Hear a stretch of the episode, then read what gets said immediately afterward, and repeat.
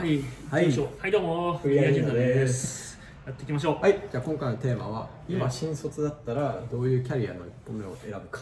確かに。うわこれは。ーむずい。言ったけどむずい。言ったけど難しいね。うんむずいね。なんかこういうテーマっていうのも結構人気あるのかなと思ってて。そうですね。気になるんじゃないかあんま読んだことないけど、でもこういう特集どっかであった気がする。いろんな著名な起業家とかに今新卒だったらどうしますかみたいな聞きうーん読んでないから読んできゃよかった。うーん。確かに。うん。でヤマトは実際は商社、はい。総合商社。そうですね。僕は外資系コンサルティングさん。っルはい。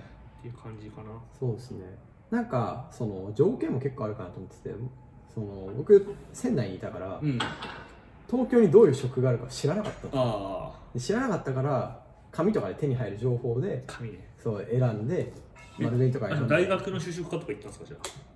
行ってないから。でもそこの先生にすごい気に入られてたんで、うん。まあここ行けよみたいなリクルートとか渡されて。リクルートね。えーリクルートってどういう会社なんだと思って、うん。受けて落ちるとかもしましたねそれで。ああ、そうなんだ。うえー、まあ向いてなさそう。んいやーどうだろうね。リクルートわかんないけど。うん。まあすごいいい会社だと聞きますけどね。そうですね、まあ、時価総額もねうん。素晴らしい、まあ置いといてなんで知らなかったらスタートアップってものを知らないです。アクセスできないんですよ、知らない。基本的には 10X がどんだけ例えばいい会社だったとしてもうん。10X のこと知らない人の方が多いから、うん。たとえなんか新卒で入るべき会社だとしてもうん。選べないっていうのがあって、コンディションね。それのコンディションはどうするんだろう？ああ、確かに。でも俺す、でもそ、その話すごいしようと思ってて、うん。今、何を選ぶかっていう話だと思うんだけど、うん。もっといろんな会社見に行けばよかったっていうのが、あー。むしろ一番思ってることかもしれなくて。まあその日本でよく新卒カードって言われるけど、はいはいまあ、一番新卒ってなんだろう、まあ、協力というか、うん。なんかどこにでもアクセスできて、うん。就職にあんま制約ないんですよね。もちろん書類で落ちるとかはあるんですけど、うん。中途とかってもうそもそも受けれないとか、うんうんうんうんなんか業界が違すぎて無理ですとうん。かあるじゃん。でキャもリアチェンジはむずいよね。だし、もし仮に、えっと、中途の人がうん。この企業に興味があって、すごく、まあ、マッチングがあって受けに行ったとしても、うん。新卒みたく丁寧に説明会とかしてくれて、うんうん。あっちのこう社長とかがプレゼンとかしてくれて、うん。あんな分厚い資料とかくれてとかってないじゃん。ないね。ないじゃん。お客様扱いなわけじゃない新卒って、うんうんうんうん。そういう意味で言うと、まあ、どういう会社も基本的には、えっと、見ることができるっていうシチュエーションだったんで、うん。もっといろんなとこ見ればよかったと。そう僕もあんまり僕もまあ、えっと、大学院で研究とかしてて、うん。そこから突然まあコンサルティングファームにこう舵切ったんで、本当コンサル会社有名なところ数社とかしか受けてないんですよ。ああなるほどなるほど。基本的には。だからもっといろんなところをうん。見ればよかった。それ商商社とかも、うん。まあ、合ってないと思うけど、うん。でも別に見に行けばよかったと思うし銀行とかも、どんな感じかとかいやそうなんですよね。そうなんだよ。今だと絶対見見に行っても絶対なんか分かんないもん。え就活も超セレクティブにやった人？い就活超セレクティブや僕もそうなんだよね。10社受けてないんだよね。ああそんなもんか俺も、うん。うんそうなんですよ。商社5社とリクルート1社とコンサル3、4社みたいな。ああでもそんなそ感じんな感じなんですよ。いや僕あの結構就職に関して意識低かったんですよ。はいはい。大学院行って研究したんで。うん。で大学院の1年が終わる頃に就職しようと思ったら、はい。一番そこに興味を持った外資系のコンサルファームって、うん。全部選考終わったんですよ。わかる。そうっすよね。かなり終わったんですね、うん。だからまあ年間でやっていくのがベインと、ん。あと BCG が一応1回目で枠がもうかなり埋まってて2回目のジョブがあったのと、えっとまあ、あと僕が入った会社とみたいな感じうんうん。メインは最初でしたけど、うんうん、そうっすね。だからもっと見とけばよかったっていうのがすごいあるんで、まね。もし今じゃあ学生の人いたら、うん。まずその何選ぶかとかをすごい考える前に、うん。とりまあ時間のかけに見に行くっそうですね。ていうのはすごい重要かも、ね。受けに行くんじゃなくても、うん。そうボード説明会とかも当時なんかダセえなとか思ったけど、うん全然あれいいと思うね。そうですね。なんか、いきなり指揮法とか IR 資料とか読んでも多分どこ読んでいいかわかんないかったりすると思うんでそれよりやったら何があるか分かんないから。そうもうパッとその展示会に行って、うん。なんかぐわーって情報入れて、うん。興味あった場所をちゃんと深掘りするっていう仕事をするから、そうしようか。うん。じゃあ今僕らはそのプロセスを経て経て。全ての業界、まあ、うん。今持ってる知識レベルにははい。あるとしましょう。したんだと。はい。何もでどこも選びますと、うん。どうしましょうっていう。もう絶対に伸びるマーケットに張ってる会社にしか行かないかああそ行かない。それは仕事が生まれるか生まれないか。新しい仕事が生まれ続けるか続けないか、うん。でそういうものに自分がアドレスできるかっていう観点で選ぶかな、うん。就職するならね。はいはいはい。で,、うん、であとかつ優秀な人がちゃんと来てるような。その観点で勝者はどうでした？で勝者はまあこれぶっちゃけですけどぶっちゃけ？絶対ノーですね。ああそうなんだ。多分ね2000年代後半ぐらい以降から商社に入った人たちは完全な選択ミスをしてると思う。お僕はもう入って Day1 でそう思ったレベルですね、理由はもうすごい固定化されてるしうん。仕事は機械化さ機械化っていうか、まあ、人がやってるんだけど、うん。まあ、もうすごいプロセスもちゃんと管理されてるし、うん。えーやることもほとんど決まってるし、うん。新しい仕事をしている人は今すごいごくわずかなんですよ、うん。割合で言うとき95%ぐらいの人は定常いつも誰かがやった仕事をしてて、うん。5%だけがやったことがないしうん。まあ、それは結構きついなみたいな。う、ん。でそこに5%になるためにはものすごい年齢の壁を突破しなきゃいけない。それね。うん、修行死の上に10年みたいな、うん。そういう世界観だったんで結構きついなと思ってうん、確かに。僕もなんかどこでも選べって言われたらあのこれ銀行あるかなって思って、ね、まあまずその何選ぶかって言われたら今の多分僕が持っている知識量とか踏まえても、うん。多分初手は外資コンサル選んだんじゃないかなって今でもやっぱり思う、ん。なんか汎用的でベースの力がつくっていう部分、最低限のそのイズムみたいなのとか自分のベースとなる仕事術みたいなのがすごい身につくっていうところ、まあ、なんかもっとそのマッキンゼーとか有名なところに行ければよかったなっていうのは今ではありますけど。っていうのはあるけどもしそうじゃないとしたら、まあ、銀行みたいなところは結構やっぱりなんかダイナミックで面白いと思うんですけどでもそれも本当に壁を乗り越えていってある程度職員にならないと面白くないっていうどっか点がの営業視点ですよ。そうもちろんそう本当に地方 しかも3年おきに変わってさそうそうそう。で目指すべきは支店長になってますよいつの間にか。絶対そう。そうですね。ちょっと倍返ししたい気持ちになってるかもしれないから。そうそうそう分かっ新卒でっていう意味で言うと銀行は確かに脳になるんだよねそうなんですよ。うん、なんか得られる知識とかみたいなやつは、はいはい。包括的にはやっぱ金融業界に興味があるんだけどあーでもね金融業界にいる人金融に詳しいかっていうとほとんどノーですよ、わかります。うん、かります。商社にいる人は商社のビジネスについて語るかっていうとほとんどノーですよ、自分の部門の自分の商材についてしか、ほとんどのかなり人は語るセグメントされてるから、そうそうそう、うん。なんかそういうのって結構やっぱり外部から見てる方がちゃんと包括的に語れるっていうのはあると思います、うん僕も今からじゃあセブンイレブンに就職するかって絶対ないし、うん。イオンに就職するかって絶対ないけど、うん。外部にいるから小売業界俯瞰した時うに、ん。こうもっと大きいパラダイムを見れるみたいなのがあるんで、なんかコンサルっていうのは確かに1個の手っちゃ手かなと思います。でもう1個掛け算するとソフトウェアって軸絶対入れたいなと思うんで、ソフトウェアじゃあソフトウェアどこかっていうと、まあ、結局大きいところだと、うん。まあ、Google とか、うん。なんかそういうところになる。でも Google 行っても結局営業マンになっちゃうんでうん。じゃあどっかなっていうとグッドパッチとか結構面白いポジションにいるなって思います。ああなるほど。デザイン。そうですね。でそういう欲を持った人を今かき集めてるのがあの BCG なんとかだと思うデジタルベンチャーズです。それ。はいはい。まあそうかもしれない。そう。確かにやっぱコンサルかなりベストに近いところかな。まあ外でトップクライアント確かにデザインかけるコンサルみたいなファームとかははい結構面白いかなとか思ったことがあって、うん。まあなんだろうね。でもガチでデザインやってアイデる人いないかアとか。らデザインっていう各デザインっていうよりはうんうん。本当に物を作るとか、まあそうですね。インダストリールデザインとかあとなんだろう商品名をつけるに特化したコンサルファームとかもあるんですよ。あああります。まあ、日本とすごいちっちゃいから多分そんなになんかセクシーな仕事ないと思うけど、はいはい。なんかそういうふうななんかうん。いわゆる単に、まあ、戦略コンサルみたくビジネスとか、うん。なんかなんだろうそのコストマーケティングとか以外の部分に特化しているファームとかもすごい面白いかなとは思うけどね。あとそのキャリアの一歩目としての入り口って自分とのマッチ度との具合がすごい重要じゃないですか。超重要。なんか自分がアニマルじゃなかった時に僕は 10X って会社絶対入りたくないと思うんですよ、うんうんうんアニマルだったら結構いい機会があると思うんですよ、なぜなら放置されるんでうん。好きなことやれるみたいな、だからそことのマッチはすごい重要で例えばマチルダがいきなり 10X の2人目とかで来たら、うん。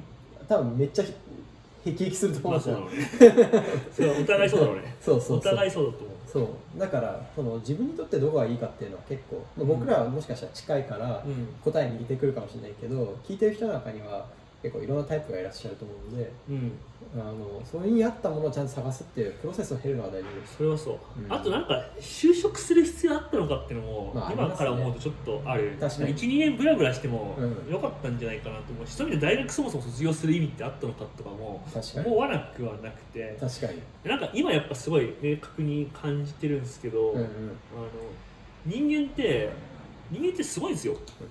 人間すごいんですよ、はい。人間って、まあ、幼稚園とか含めて45歳くらいから普通の人は60歳までうん。週5日間必ず何かにコミットメントして決められた時間帯をそこで潰すっていう一生を必ず送るってことなんですよ。確かに。で1年間それが全く解放された状態を味わえる人って世の中にかなり少ないと思うんですよね。確かに。でも誰もがその機会を持ってるはずで大学って別に実際は1年休学してもそんなに何か支障ないし、ね。大学就職した後に1年なんか仕仕事しない期間あったとしても、うん。別になんとかなると思うんですよ、ね。プログラミングそこで学ぶとかすれば別にどうにでもなるし。ね。なんだけどそういうことは本当思いもつかなくて、うん。当然のようにどっかに就職して、うん。自分のお金を稼いで生きていくみたいなことしか思ってなかったけどでもなんかその1年間って多分その人生80年の中で見たらすごい価値のある1年になる可能性ってあるしね。逆にそれがなんかその障害年収とかむしろ高める可能性もあるとかって思ったことなかった。いやー確かにそこまで考えたとしても行動を移すのも難しいですよね。難しい。それは、難しい、うん、うん。そういえば思い出したんですけど大学の後輩で今ちょうど卒業ぐらいの子で YouTube やってる子がいるんですよ。ああ筋肉の人。そうそうそう。筋肉の人。なんか1万再生とかも何回かいってるみたいな。ええだから僕らよりは全然インフルエンスがあるんですよ。やばい負ける。負けてるんですよ。とりあえずそこを。確かに。でその子とその会った時に何言ったかっていうとなんか就職しようか迷ってるみたいなするなって言ったんですよ。あなのので YouTube とあとなんかもう動画編集だけで数十万稼げてるって言ってたんでそれやればいいじゃんみたいな、うん。もう YouTube 一回極めてみて、うん。でその知見ってみんな欲しがるからこれから、うん。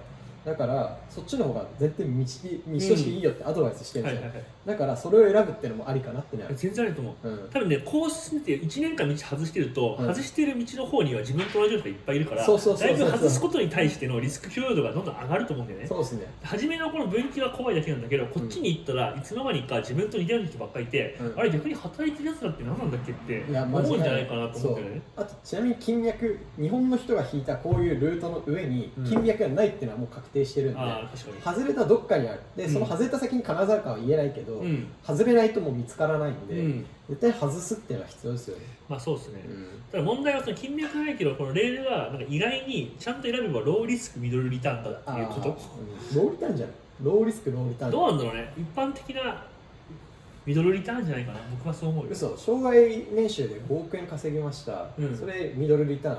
ミドルリターンじゃない。ローじゃないそれは君の感覚ではそう 日本人の人にとってはミドルリターンだそうなのか、うん。確かにだってそのええらなんだろう選びたいものがなんかまあ多分56000万のマイホームを買って、はいちゃんと子供2人くらい養って、うまあえっと、国産化できれば外国の車を買って幸せにまあ60くらいまで過ごして年金をみたいな感じが別に彼らが考えるその中間的な幸福なわけだからミドルリターンかなと。ん、でもその歓喜がない人生みたいな感じが約束されるわけじゃないですか、はい。その時点で僕からするとリターンなしに等しいんですまあ、僕もかなりそう思います、ね。うん。基本的には。まあどうだろう。わかんまあ、ない、リターンって何か難しいです。そうでもなんかそのなんだろうギャップをたくさん生み出していかないと人間って面白くないと思ってる。まあ面白くない人生ではあることはすごい事実だけど、ん。否定は全くできない。確か僕はミドルリターンだしそれを選ぶ人が多くてそれですごいいいと思ってになるほどね。る逆に全員が起業家でも怖いし、それは怖いかも。うん。うんでもなんか一人一人が自分にとっての幸せ何かみたいなのをもう少しちゃんと定義しないとうん。いけないですよね。まあそれはそう。だし、はいまあそういう道取った人が幸せかって僕はそうじゃないと思っててうん。結構辛いなと思ってうんうんうん世の中の人はやっぱり、うん。なるほど特にねその結婚とかに対してあんまり幸せじゃなかったりするとでもそのそれを別になんかやめてリニューアルするみたいにチケットできない人とか見るとやっぱ悲しいなって思うけど大変だよな。何の話だっけえ新卒のキャリア。どういう一歩選ぶか。ーはい。確かにな。じゃあ結論を一回まとめようとするとうん、まあ、コンサルはでも僕はあり？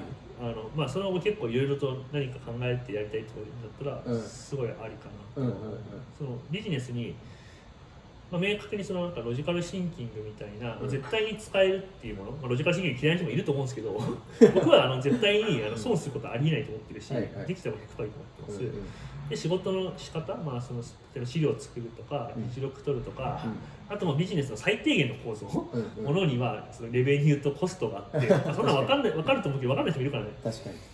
まあその原価率は高いビジネスとそうじゃないビジネスがあって、みたいな日本と海外でマーケットが全然違ってとか、まあ、最低限学べるし、まあそのクライアントワークっていう意味で、うん。その社会人として話すべきこと話さないべきことも最低限にはつくし、うん。まあ、外資だと英語もまあ喋れるように、まあ、なる人もなる、まあ、僕はそれでおかげで結構喋るようになったし、うんうんうん。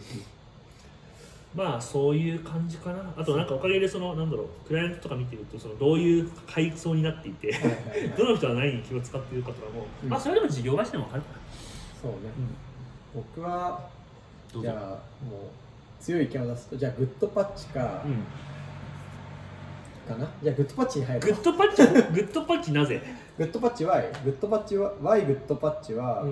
まあ、 Goodpatch でその彼らってその UI ファームみたいな見られ方 UI とか、うん。そのまあ、インターフェースに関わるデザインをするファームだっていう見られ方をされてると思うんだけど彼らがやってる本質的な仕事って、うん。そのなんだろうコンサルティングに結構近くって、うん。トップレイヤーに入ってって、はいはい。課題があって、うん。で今課題の解き方がどこのファームも持ってないんですよね、うん。ぐちゃぐちゃになったものを整理する以上みたいな。うん。とか、えーコストカットがほとんどの回になってるけど彼らってもう一個武器があって、うん。整理した上でそれを解決するためのソフトウェアデザインに落とし込むとかがもう一個武器として持ってるみたいだからなんかソリューションまで提供できるコンサルティングっていうことができるポジションにいるんじゃないかなっていうのを、まあ、土屋さんと話していてね思うんですよね。まあ、もしそれが死んだとしたらめちゃくちゃ面白い。そう。まあ多分結構実績アウトカムとかも出してるけど、うん。それ見ててもあかなりいい仕事されてるなってういうん。印象を受けるので、面白いかもしれない。そう面白いと思います。あとグッドパッチ出身者結構優秀な方いらっしゃるし、うんうん